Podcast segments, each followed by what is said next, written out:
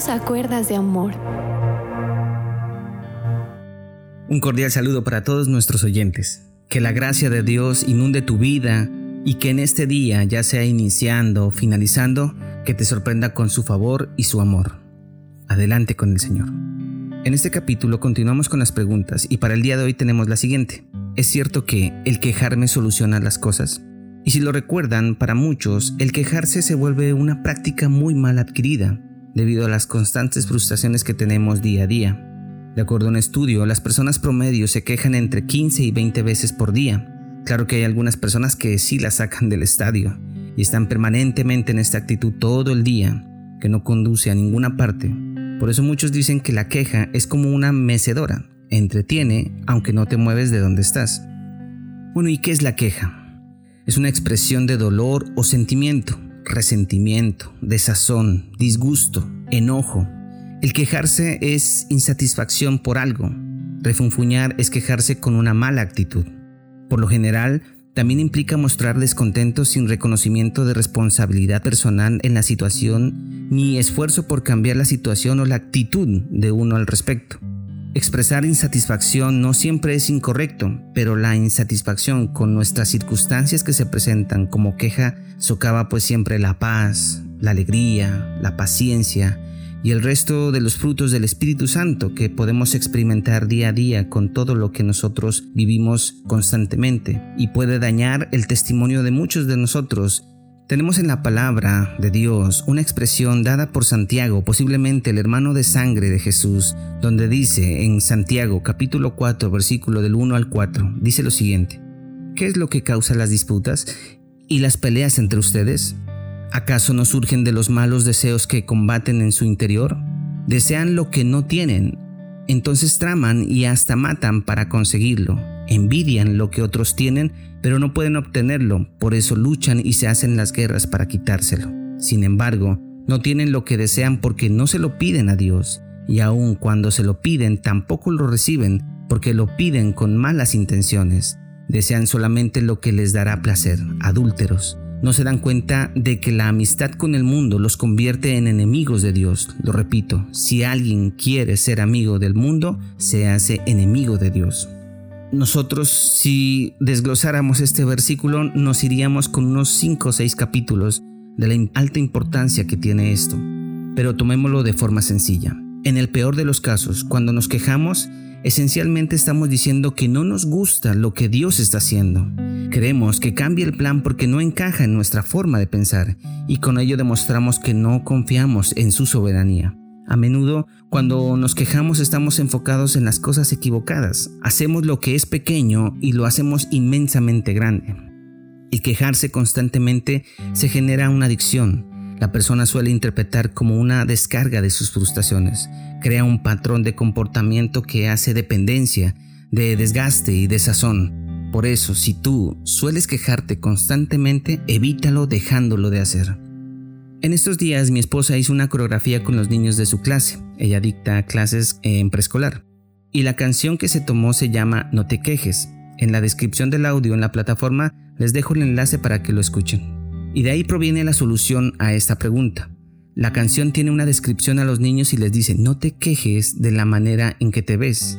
Y aunque es para los niños, la mayor complejidad de este aspecto es en los jóvenes y en los adultos porque constantemente estamos viendo o envidiando a los demás y esto genera muchas frustraciones en nosotros. Si la mujer tiene un gordito en su cintura o en sus brazos o en sus piernas, frente al espejo existen dos formas de plantear la manera en que te ves. Puedes quejarte de tu físico y continuar con la actitud de sentirte fea, gorda, en otros casos flaca, sin otras virtudes que otras mujeres tienen, o envidiar a las mujeres que tienen los recursos económicos para aumentarse ciertas áreas de su cuerpo y que son de forma plástica atractivas para los demás. Pero, y la otra forma de quejarse, es colocar el precedente de verse de esta forma, pero empezar a hacer algo para corregirlo. Entonces te dirás a ti misma, bueno, me veo gordita, pero voy a empezar mi rutina de ejercicios para eliminar esto poco a poco.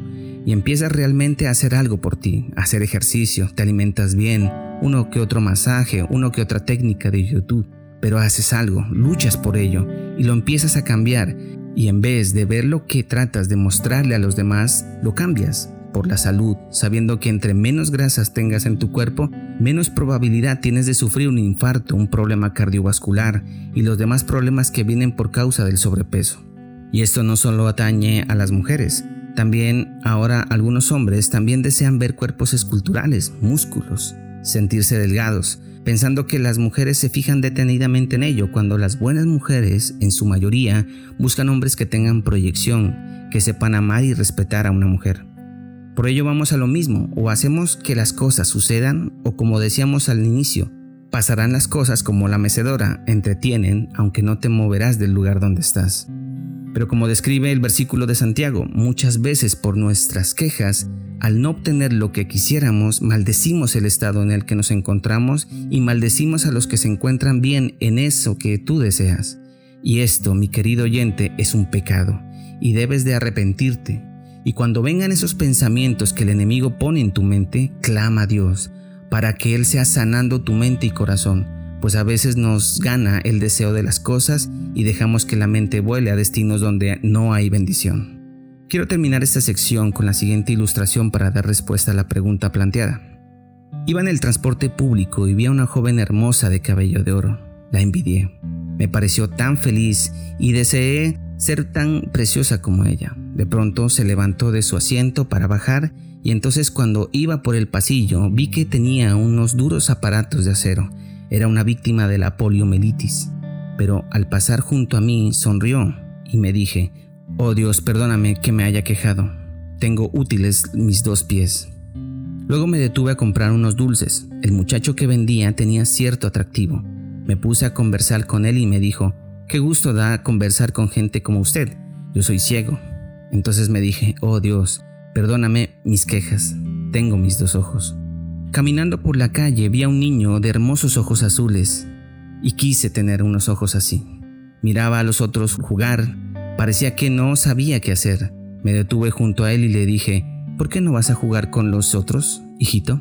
Siguió mirando el juego sin contestar palabra y entonces me di cuenta de que era sordo y me dije, oh Dios, perdóname de que me haya quejado, tengo mis dos oídos. Entonces, al finalizar el día, me miré al espejo y evalué, y dije, con pies que me llevan a donde yo quiero, con ojos para ver la gloria de Dios en las nubes, con oídos para oír lo que Dios desea para mí. No volveré a quejarme tanto y más bien agradecer por lo bendecido que he sido. Oh Dios, perdóname si aún me quejo, tú me has enriquecido. Resumimos diciendo que debemos de quejarnos menos y agradecer más, ¿no te parece? ¿Por qué en el lugar donde estás escuchando este mensaje, agradece a Dios por todo lo bueno que ha sido con tu vida. Sé que hay más cosas por dar gracias que por las de quejarnos.